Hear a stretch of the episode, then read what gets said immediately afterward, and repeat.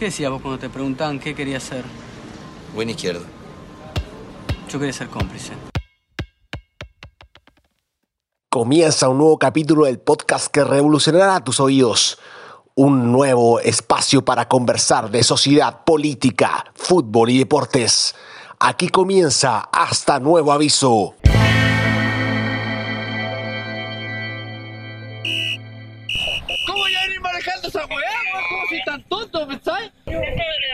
Si la cagó, la cagó, pues. ¿Cómo yo la cagué? Sí. Estoy hablando weá, déjenme hablar weá. Bienvenidas y bienvenidos a un nuevo capítulo de tu podcast favorito, Hasta Nuevo Aviso. Y de inmediato me voy a presentar a los conciliauros que me acompañan como siempre desde Pudahuel, desde Cataluña, de Barcelona. ¿Dónde se encuentra profesor atrapado en la Cristian casa, Soto? amigo, atrapado en la casa, igual que todos nomás y todes. Complicada la cosa. En cuarentenado, el profesor en cuarentenado. Ya perdí la cuenta ya cuánto Por otro llevo. lado, al sector de la costa, quinta región, por allá en lo alto, nuestro amigo, el amigo de todos, el señor, el doctor David San Martín, ¿cómo está, Doc? Hola Cevita, ¿cómo estás? Aquí en el penal Reñaca. Oye, con ese ánimo vamos a llegar Pasándola. hasta ahí nomás, señor. No alcanzamos a llegar ni a, ni a la ligua, caballero. Más ánimo, por favor, porque por otro lado, espero que sí con todo el ánimo, ¿ah? Nuestro tenor escritor, nuestro Guillermo Memo Acuña, ¿cómo estás, Memo? Buenas, Seba, ¿cómo están? ¿Cómo están, cabros? David, Cristian.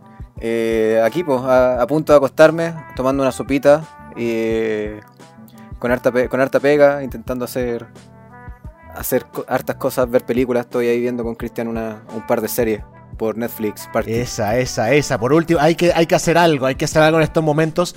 Pero incluso para hacer algo y para pensar, les traigo un tema que creo que va, va a dejar algunas cositas por ahí. No sé si ustedes se acuerdan qué es lo que estaba pasando por este periodo hace cinco años atrás.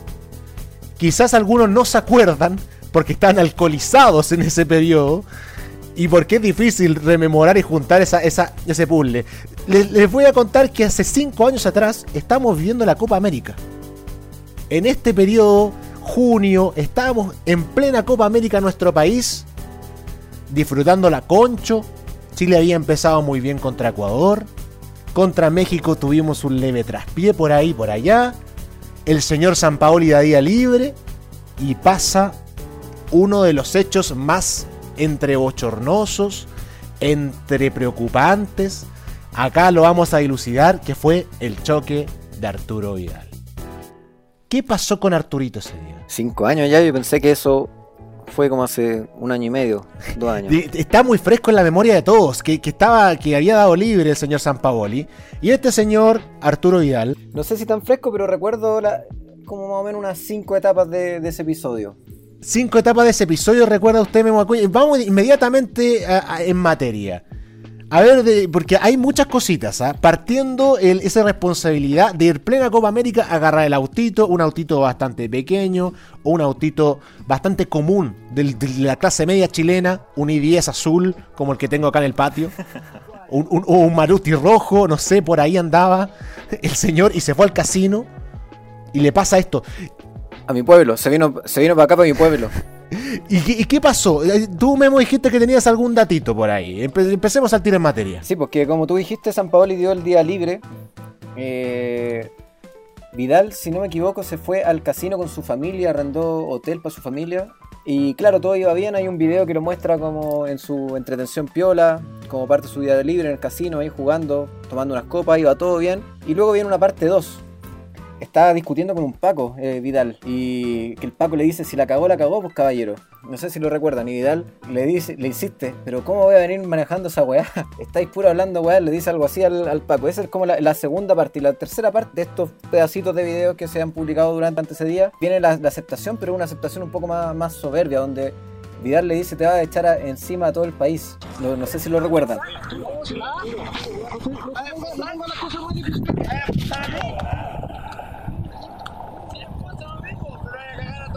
Y luego viene la, la aceptación, pero ya un poquito agachando el moño, probablemente después de un llamado de, de Felicevich o, o de San Paoli o de quien sea, donde de- el recordado video, hola, hoy tuve un accidente, yo estoy bien, mi familia está bien y gracias por todo. Hola, hoy tuve un accidente de tránsito, no fue culpa mía, yo estoy bien, mi familia está bien y gracias por todo. Y luego la etapa 5 ya viene el llanto completo en la conferencia de prensa que yo creo que, que todos nos emocionamos, ¿no? Y le creímos por, por lo demás. Lo único que me queda eh, es pedir disculpas, sentir el apoyo de la gente y demostrar en la cancha que, esta oportunidad que se me está dando es por algo, así que nada, pedir disculpas, pedirle disculpas a mi mujer, a mis compañeros, como lo dije, al cuerpo técnico, a los dirigentes, creo que les fallé a todos y voy a tratar de, de dar lo máximo para poder ser campeones. Solo eso, así que perdona a la gente también que, que se involucró en este accidente que, que fue culpa mía, así que nada, disculpa a todos. Muchas gracias. Chan, chan. Sí, Me gustaría saber si Cristian se emocionó con eso. Yo en lo particular no sé. A mí me pasaron muchas cosas. O sea, no sé qué- cómo, cómo lo tomaron ustedes. Cuando supiste, por ejemplo, tú, Cristian, que, nuestro Arturo Vidal, el gran rey, se había mandado mansa cagadita. ¿Qué pasó? ¿Qué, qué es lo que qué pasó por tu cabeza, Cristian, por ahí? De que fue un tema complicado, complicado yo creo que para todos, porque imagínate Copa América en, Chile, si Chile no ganaba con, con la generación dorada, ya era un tema ya... Pero que fue una cosa que comentamos la otra vez, que, que yo me acuerdo de esa conferencia de prensa y se me viene a la mente directamente cuando el chino Río casi atropella a Astorga y aparece ahí hablando ante las cámaras, weón, llorando ahí, un tipo como el chino Ríos que es peor que Arturo Vidal. Esa escena, se me viene inmediatamente esa escena y no sé si es bueno o malo, para que estamos con cosas. Porque Chino Ríos también tiene su, su personaje entre medio. Es, que, eh, es un hombre con muchas yayitas. Pero lo que sucede con este tipo de personajes, no sé si a ustedes les pasa esto, es que como son tan crack en su, en su ámbito deportivo, muchas veces por ser tan crack se les perdonan algunas cosas que yo creo que deberían ser no perdonables. No sé qué les parece a ustedes. ¿Se le perdonan las cosas más por ser Vidal? ¿Se le perdonó eso por ser Vidal, David? Totalmente, totalmente. Y, y estoy muy feliz que haya sido así porque nos dio nuestra primera gran copa. ¿Pero qué? Y llega, y sale el hincha al tiro, ¿ah? El hincha al tiro, la selección chilena, sí, sí, sí, le, le, le, vamos con todo, viejo. Y cero cuestionamiento, o sea, en verdad, es que, es que ahí donde, donde al tiro me la- le lanza la duda. E- e- Es, es- es más- era más importante el objetivo, cumplir el objetivo que por sobre el tema de los valores, salir a la moralidad, por ahí. Hubo mucha Se controversia. quiere poner filosófico, profesor. Es que hubo mucha controversia en lo que pasó en ese momento. Vamos a tener que invitar a Chapulín al panel, Ah, por ahí, por ahí. Pero es que el- el- ahí, incluso, o sea, lo que, lo que también comentamos en algún momento, en tertulias eternas por ahí, acompañado de muchos bebestibles, que el, go- o sea, que el gobierno se había metido para que perdonaran a Vidal, porque había ciertos personajes dentro de la selección o de la NFP que habían dicho, oye, este, esta cosa no puede pasar en vano, tenemos que pegar la pata en la raja al King, pase lo que pase. Y ahí por ahí dicen que se metió Heraldo Muñoz, que se metió gente del gobierno de Michel. Oye, oye, oye, la fiesta del pueblo no puede quedar sin el rey. Y el rey siguió. Entonces por ahí, Mejor preguntémosle esto al panel. ¿Hubiese sido posible ganar la Copa América sin Vidal? a ver, ¿qué me dice Cristian? No sé qué tan relevante fue Vidal Lo complicó. en el concurso de la Copa América. En este caso, si me preguntan, yo creo que hay, hay otros jugadores como Charles Mariano, Alexi, hasta Gato Silva que fueron igual de relevantes. Obviamente. ¿Pero de qué Copa América estáis hablando? Gato Silva hizo lo suyo. No, no, pero, pero espérate. Obviamente no, le podemos quitar el valor que, tiene un tremendo jugador como, como lo es Vidal. Pero, y cambiando la pregunta también, en relación también como estaba San Paolo y atrás había otro entrenador que también fue muy querido por nuestro país, ¿qué hubiese hecho Bielsa en el caso de que hubiese pillado a nuestro querido Arturo Vidal borracho chocando su Ferrari de no sé cuántos millones? ¿Lo hubiese perdonado o no lo hubiese perdonado? Se va inmediatamente, no se la perdona. ¿Qué es lo que habría hecho Bielsa de mi perspectiva? No lo perdona, señores. Ni cagando, ni cagando lo perdona. La patada en la raja se va a escuchar hasta ahí Alemania se habría escuchado, señores. Ni, no, no pasa nada. Bielsa yo creo que algo que es intachable es justamente eso, en el compromiso, la disciplina del futbolista, no solamente dentro de la cancha, sino yo creo que también fuera. Aunque, por ahí recuerdo algún episodio de Marco Estrada que se trenzó a golpes en un cine, si no me equivoco, y eso pasó totalmente colado. Que era regalón Marco Estrada. Era regalón. Así que, pero el, tema es que yo creo que era todo más hermético con, con Bielsa también, ¿ah? Porque uno dice, claro, o sea, lo que yo dije, mi primera respuesta es Bielsa, no le perdona a Nica. No se sabía nada, estaba Don Harold que controlaba todo eso, sacó a la prensa, siempre el lugar, todo limpio. No sé qué opina Memo. Es que, claro, yo creo que hay, que hay dos caminos que en el caso un técnico puede elegir, ¿cachai? Como ganar como sea, eh, o hacer lo mejor posible respetando la idea sin renunciar a los principios, que era lo que, lo que predicaba Bielsa al menos. Si lo vemos en el momento, yo creo que dejar fuera a Vidal efectivamente era cagarse a todo el país como, como el mismo Vidal decía, po. o al menos al país apasionado que, que se le hincha el corazón patriótico al ver a la selección. Porque, bueno, tengo que confesar, igual que obviamente celebro, para mí eh, me gusta ver los partidos de la selección, pero el sentimiento no es tan exacerbado como me pasa con, con, mi equipo, por ejemplo. Pero, y ahora si lo vemos post po- Copa América, efectivamente yo creo que, que jugar con Vidal o sin Vidal marcaba la diferencia en, el, en la Copa América y en el resultado que finalmente se dio. Eh, hoy día estaba viendo el primer partido contra Ecuador y fue obviamente desequilibrante Vidal y en, los- en los siguientes también, pues, ¿cachai? Creo que el partido más bajo debe haber sido el partido con Bolivia porque jugó curado, pero a todos nos pasa que cuando jugamos con caña no, no, no rendimos tan bien. Y claro, y, y era una- además una, una oportunidad inmejorable de, de ser campeones, era en ese momento no era, ¿cachai? Era la generación dorada, como decía Cristian. Y el mismo Vidal en la conferencia de prensa lo dice como teniéndose fe, como eh, entre llantos dijo, voy a dar lo mejor posible para, para que seamos campeones. Entonces usted lo perdona, Memo. Usted perdona a Vidal. Si usted habría sido San Paoli, si usted habría sido Jorge Luis San Paoli Moya en ese momento, calvo, pitillo, pitillo bien abultado, Como el chico París. ¿qué, habría, qué habría decidido? No sé, al menos mínimo no jugaba contra, contra Bolivia y, le, y algún, algún castigo de un baño de humildad, no sé, pues, pero, eh, pero claro, como te digo, eh, va, va a depender de lo que quiera cada, cada técnico, pues, ¿cachai? El, eh, San Paoli estaba deseoso y lo que más quería él era, era ganar, si San Paoli se alimenta de, de, de los triunfos, ¿cachai? Eso, eso es lo que, el- es lo que le interesa, ¿cachai? No, no le importa el, eh, no le importa cambiar su pensamiento eh, con tal de poder conseguir el objetivo. Si en eso se diferencia Bielsa con San Paoli, creo yo. Eh, San Paoli era igual de, cerrado en, que Bielsa. Creo que hasta cuando a la U en Sao Paulo nos metieron la pelota en la raja con, eh, en la Copa Sudamericana en el 2012. Y creo que ahí San Paoli se da cuenta que tiene que ser flexible para poder parar un equipo, que era lo que no hacía eh, eh, Bielsa. El claro ejemplo de Batistuta con Crespo que no, que no jugaban juntos a la selección de Argentina.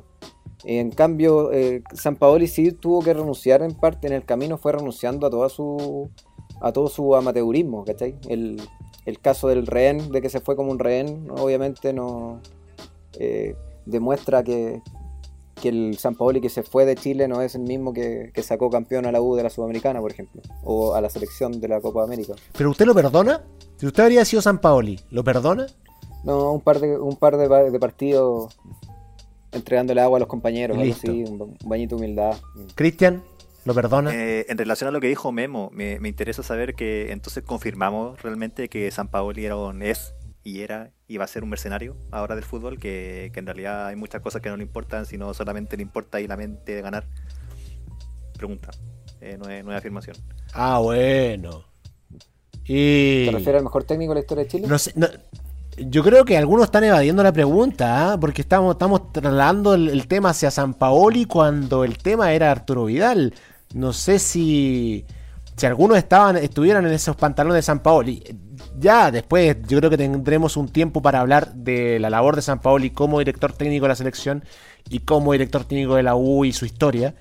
Pero en este caso, o sea, me gustaría saber la opinión de ustedes. O sea, ¿ustedes lo habrían perdonado? ¿Habrían hecho vista gorda? Era un fierro caliente igual el que tenía San Paoli, por- y por algo también probablemente se metió Jado y se metió el gobierno. ¿Usted lo perdonaba, David? San Paoli es el típico maquiavélico. Más le va a importar el fin que los medios. Qué bueno que lo diga, porque inmediatamente viene de cajón la pregunta. ¿El objetivo es mucho más importante que la forma? Eh, me puede ser medio filosófico, ¿ah? pero, pero... ¿Se quiere poner a filosofar, profesor? Yo me imagino, yo me imagino a San Paoli eh, en su en su mente maquiavélica, como dijo Memo, eh, pensando, a ver, si saco a Arturo Vidal y perdemos la Copa América, me van a echar la culpa porque saqué a Vidal. Y el tema es que Si lo dejo puesto, obviamente, por lo menos me quito el peso de encima de decir que puta, por lo menos lo intentamos hasta con el borracho en la cancha. Entonces, yo creo que también de alguna manera era por una parte que era tan necesaria esta figura, pero a la vez también era, era para protegerse la espalda. Sí, todo el rato. Amigos, aquí lo importante era el objetivo. Es que hay una, un antecedente no menor, que era que Vidal tenía el apoyo popular. Pues. Así hay periodistas que, que cuentan que en el estadio los puteaban porque la gente les decía que eran sapos, ¿cachai? Vidal tenía el apoyo, el apoyo popular. Yo me acuerdo que, el, que se hacían preguntas o encuestas en la calle, se había que eh, perdonar o no a Vidal y toda la gente o la mayoría de la gente quería que Vidal jugara porque era la oportunidad de ganar la Copa América y para ganarla tenía que ser con Vidal en la cancha. Y yo no sé cuál era el reemplazo que tenía Vidal en ese en, eh, en esa Copa América. Felipe Gutiérrez, si no, si no me equivoco. Creo que era Gutiérrez. Podía ser sí. Matías Fernández jugando con Valdivia. El Pizarro. David Pizarro, pero claro, David Pizarro no jugaba más de más de 45 minutos, con San Paoli al menos. Pero es que entonces cambiemos, ca- cambio la pregunta en ese sentido. O sea, se- ¿podemos. ¿Le perdonamos todo a Vidal o le perdonamos a todo a ciertos futbolistas o por, por el simple hecho de ser buenos, de ser útiles para el equipo? Sevita. Dígame, David, dígame. En el amor, en la guerra y en el fútbol, todo se vale. O sea, usted, usted le. Esta frase, David, está, está al nivel de Carlos Lucero. Así estamos Estamos, estamos, estamos, estamos- estamos en un nivel de aquellos. al nivel de Carlos. Alta poesía, alta poesía, sí. Pero, pero, es que, pero es verdad, o sea, eh, yo lo tiro como, como pregunta, ¿eh? sin, sin querer marcar una tendencia, no me va a mojar el potito todavía, pero ¿le perdonamos todo? ¿Le perdonamos todo a Vidal? Yo creo que el tema de Vidal es que cree que por ser Vidal eh, tiene todo permitido porque el, porque el weón más bueno tiene las licencias que otros no, ¿cachai? Porque filo voy a jugar igual, da lo mismo que si me voy a tomar, eh, porque voy a jugar igual porque soy bueno, ¿cachai? Y ese personaje como Vidal es capaz de llegar a- en, eh, en un heli- helicóptero a un estadio a ver a su equipo en pleno estallido social, por ejemplo. Sacándose fotos con A mí Lux. lo que me pasa, que es curioso también, es que, es que constantemente y históricamente siempre, y una cosa de revisar los chistes de los 90, que constantemente se recuerda y se rescata esta, este, esta picaresca chilena. La picaresca del Coco Legrand, la picaresca del, del Dino Gordillo.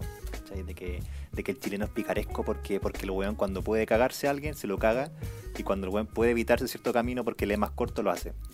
Entonces yo creo que lo que pasa con Arturo Vidal y también pasa con Valdivia en algún momento es que son buenos que son muy buenos, que eso nadie lo discute, pero tienen esa picaresca que más que alejar al público, obviamente, porque aparte igual tienen carisma los tipos, terminan destacándosela y celebrándola, pues, weón. Entonces cada vez que sale weón Vidal borracho o Valdivia borracho, la gente se ríe, se lo aplaude y dice, este weón es borracho, pero este weón es más bueno que la chucha, entonces adelante.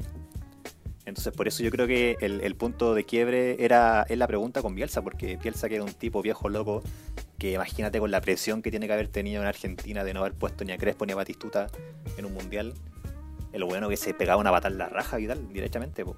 Entonces yo creo que ahora recién, con, con todo lo del estallido social, 18 de octubre en adelante, recién estamos cuestionando una figura que yo creo que hasta ese momento no era cuestionada de esa manera, solamente por los periodistas. Sí, sí, yo creo que eh, concuerdo en ese sentido. Pero más, todavía cuando la gente creo que se, se siente reflejada. O sea, también, claro, le perdonamos esto porque el tipo es talentoso y, y nos cagamos de la risa porque el tipo es como uno.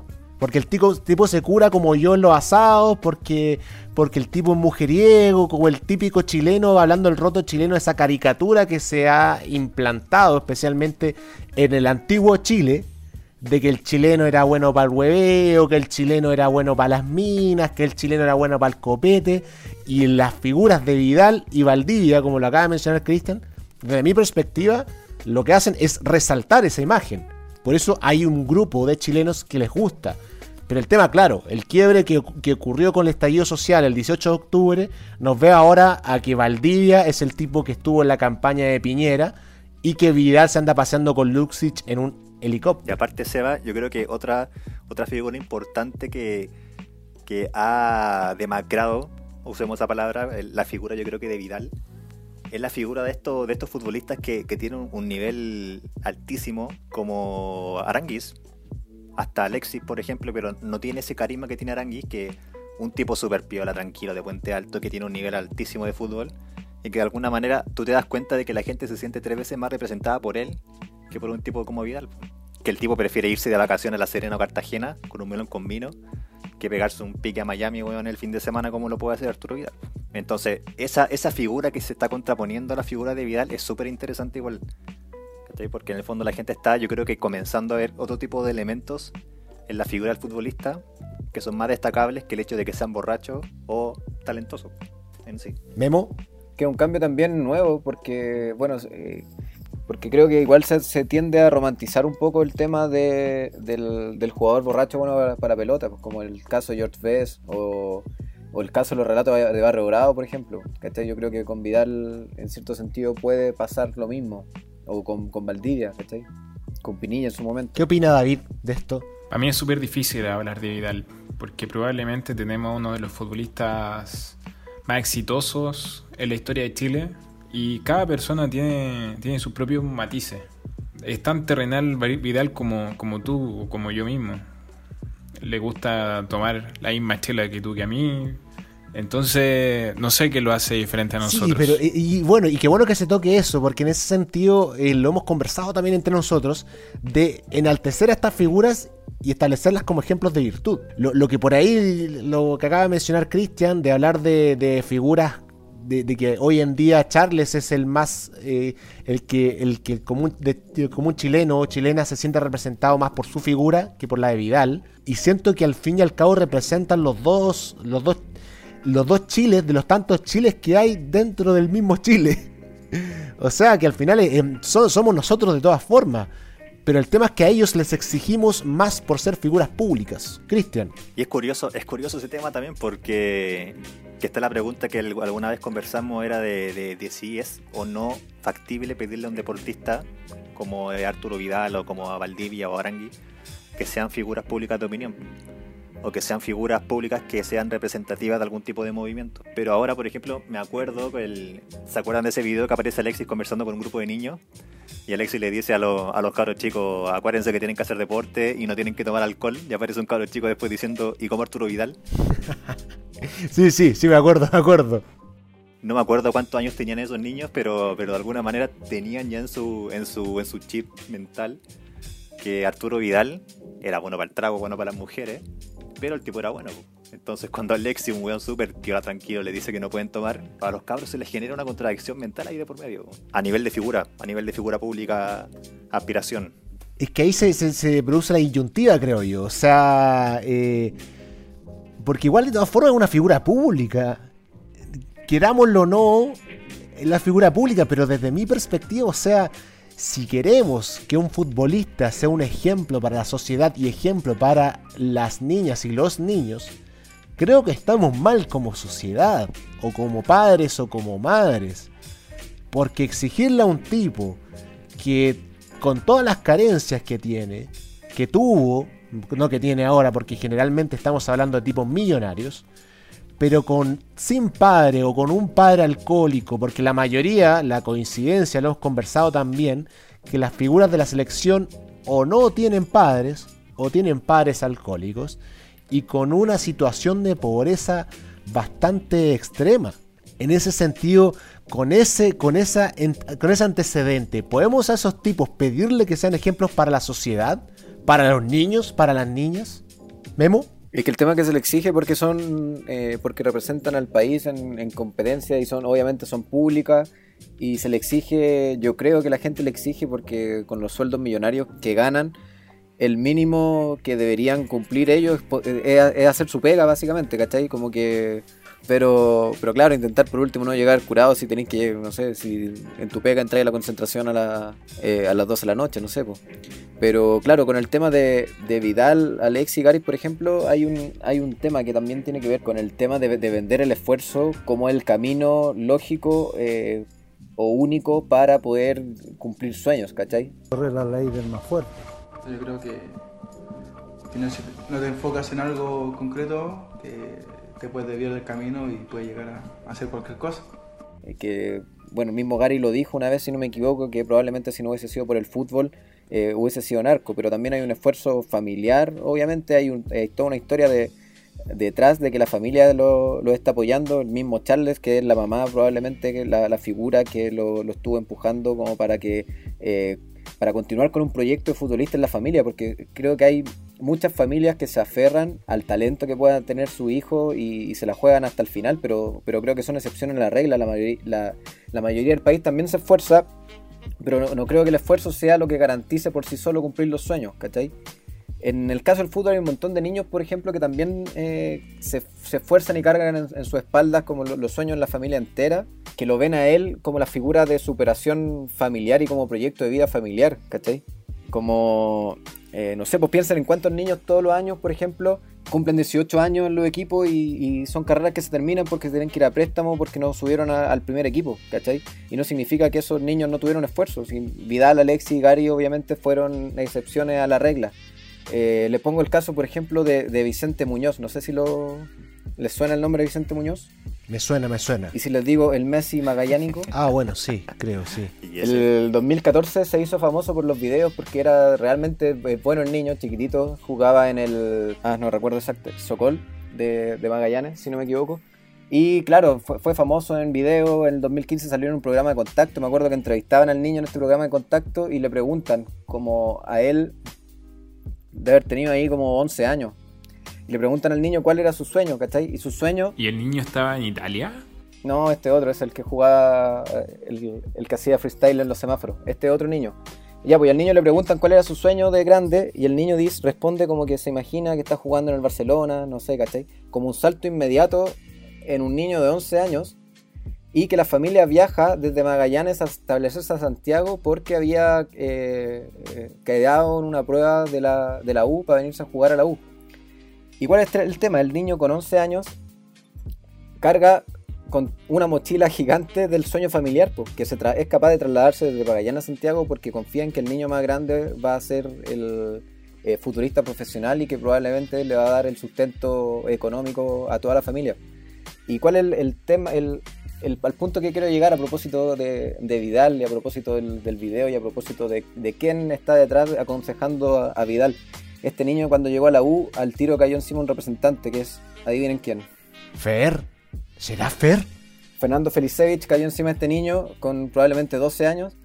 Eh, ahora este niño está jugando, si no me equivoco, debería estar jugando ahora la sub-14 de la U. El año pasado, sí, el año pasado estaba en la sub-13 y figura. Y de hecho, un jugador de proyección que tiene la, la cantera de la Universidad de Chile, pero hasta por ahí nomás porque Felicevich le consiguió apenas cumpla 15 años una prueba en el Real Madrid. Bueno, ahí le dejo. Podemos hablar en dos años más, hacer un nuevo podcast para ver qué pasó con este niño. Oye, pero Memo, ¿pero es un, es un futbolista real con, con proyección o es, o es solamente un vende humo que yo, yo por lo menos no he visto los videos? Por eso les pregunto. Tienen que buscar los videos en YouTube, pues el Messi magallánico.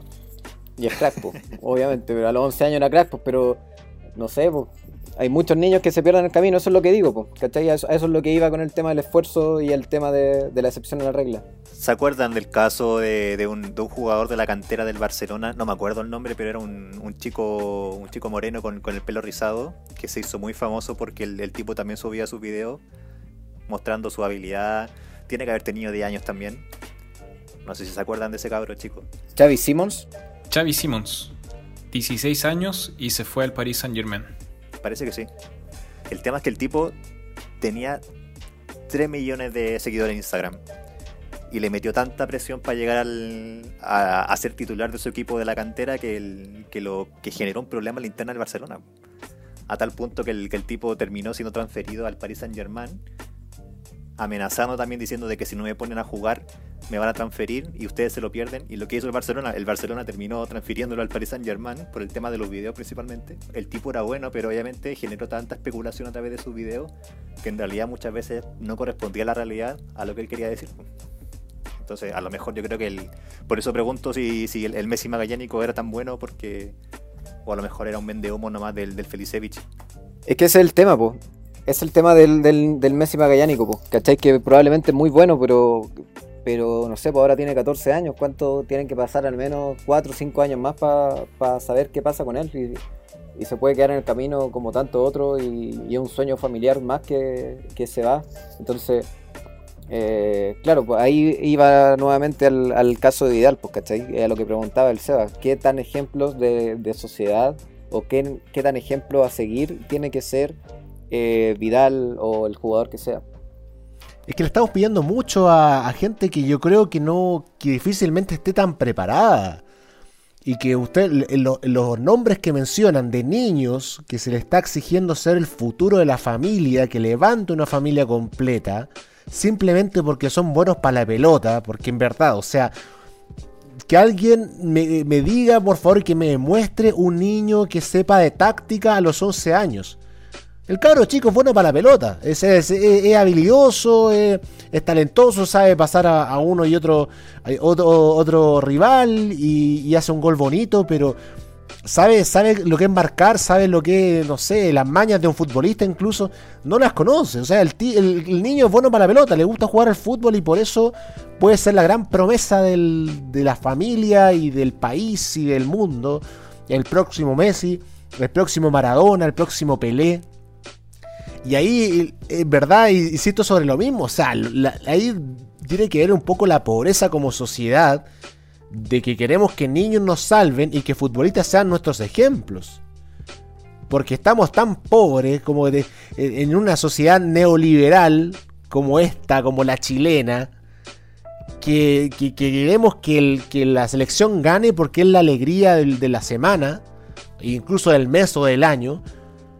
Porque en sí, o sea, tenemos la libertad de comprar, pero no ni siquiera tenemos libertad para ni- manifestarnos, ni siquiera tenemos libertad para hacer lo que queramos. Eh, es una cuestión que, que por eso quizás potenciamos tanto nuestros sueños y nuestros objetivos en futbolistas. Es lo que yo pienso, por lo menos. No sé qué piensan ustedes. Bueno, por ejemplo, si, si llevamos esta discusión a, otro tipo de deporte, por ejemplo, no sé, ahora que está muy de moda la, la serie de Michael Jordan, de Last Dance, el caso que ya ha sido comentado en muchas partes de, cuando Michael estaba ya en el pic de su juventud, de su carrera, todavía no ganaba muchos títulos, sí, pero cuando se le exigió de alguna manera por, por ser obviamente jugador afrodescendiente, que apoyase al candidato afrodescendiente de su comunidad, cosa que obviamente el tipo no lo hizo, por lo cual generó un revuelo mediático increíble, porque aparte se mandó una, una frase para el bronce que, que- que yo creo que lo van a acompañar toda su vida, que es que los republicanos y los demócratas compran zapatillas de la misma manera, entonces a él no le importaba nada más que eso.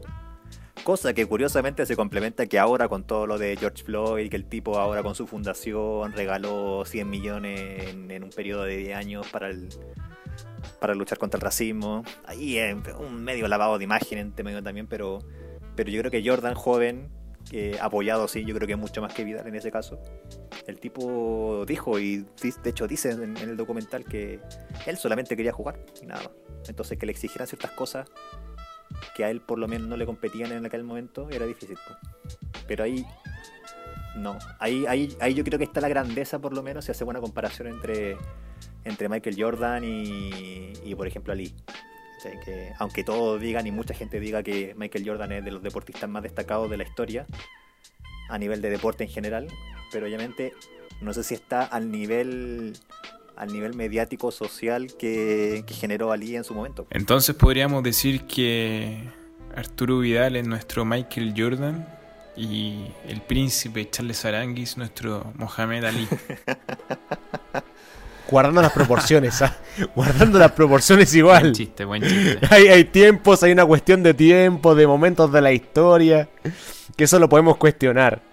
Pero en, en ese sentido, y lo, y lo que eh, por lo menos voy, vamos terminando ya este, este capítulo que ha estado bastante entretenido, y que yo creo que incluso dejamos la promesa sobre la mesa, valga la redundancia, la cacofonía, que podríamos hablar incluso de ese mismo, la responsabilidad social o política de los deportistas o los futbolistas, lo planteo desde acá.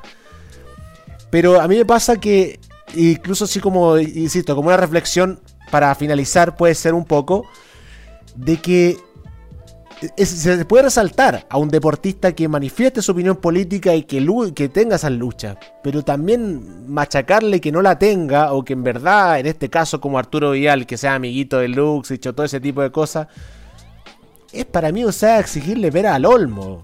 Si el tipo tiene conciencia social y tiene responsabilidad social, maravilloso. Yo lo enaltezco y por eso, desde mi perspectiva, también adhiero mucho más a la causa de Charles Mariano Aranguis que la de Arturo Vidal.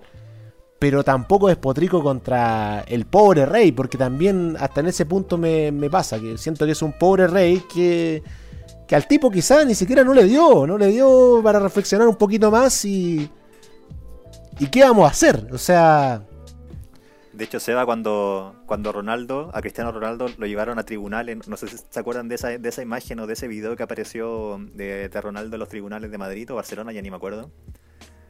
Por, por, el, por desfalco, por, por evasión de impuestos, Sí, que eran sí. millones y millones, el, el tipo dice al juez que, bueno, yo soy un cabro, weón, que solamente sabe jugar a la pelota. Ni siquiera terminé mis estudios y yo solamente juego a la pelota, weón. Y el resto de las cosas no, no me encargo yo. Entonces el, el tipo claramente da a entender que, que puta que él es bueno para la pelota y para nada más, pues, weón. Pero si hay unas declaraciones por ahí, no sé si se acuerdan de lo que pasó en Paraguay con Ronaldinho, con esa falsificación de los pasaportes y ese tipo de cosas. Otra más. Que el abogado dice, el abogado dice claramente, es que, es que él es estúpido. Él es tonto. O sea, esa fue la declaración del abogado de Ronaldinho para defender a Ronaldinho. La dura dijo eso. Y está ahí. y Que el tipo no piensa, que el tipo es tonto y que por eso hizo lo que hizo. Bueno, chicos, vamos cerrando el capítulo Memo.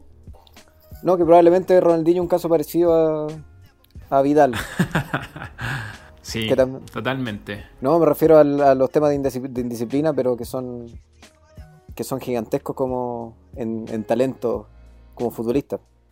Pero mira, hay, hay por ejemplo, hay un caso particular que también es atingente a todo esto, que tanto Ronaldinho como Neymar, por ejemplo, que ya, que ya por ejemplo el abogado de Ronaldinho dijo que el tipo era tonto, fueron figuras mediáticas brasileñas muy importantes que terminaron apoyando a Bolsonaro, pues.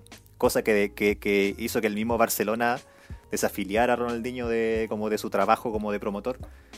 Entonces, bueno, ahí, ahí yo creo que está la pregunta importante también de, de- de si el futbolista no tiene que tener esta importancia mediática. pues, bueno. Porque imagínate un futbolista que es tan querido a nivel mundial, que apoya a Bolsonaro, que ya sabemos lo que es Bolsonaro. Es como si, weón, Vidal en un par de años más termina apoyando a la, a la, a la Camila Flores, pues, weón. Nos ocupamos al cielo, nos ocupamos al cielo, maestro.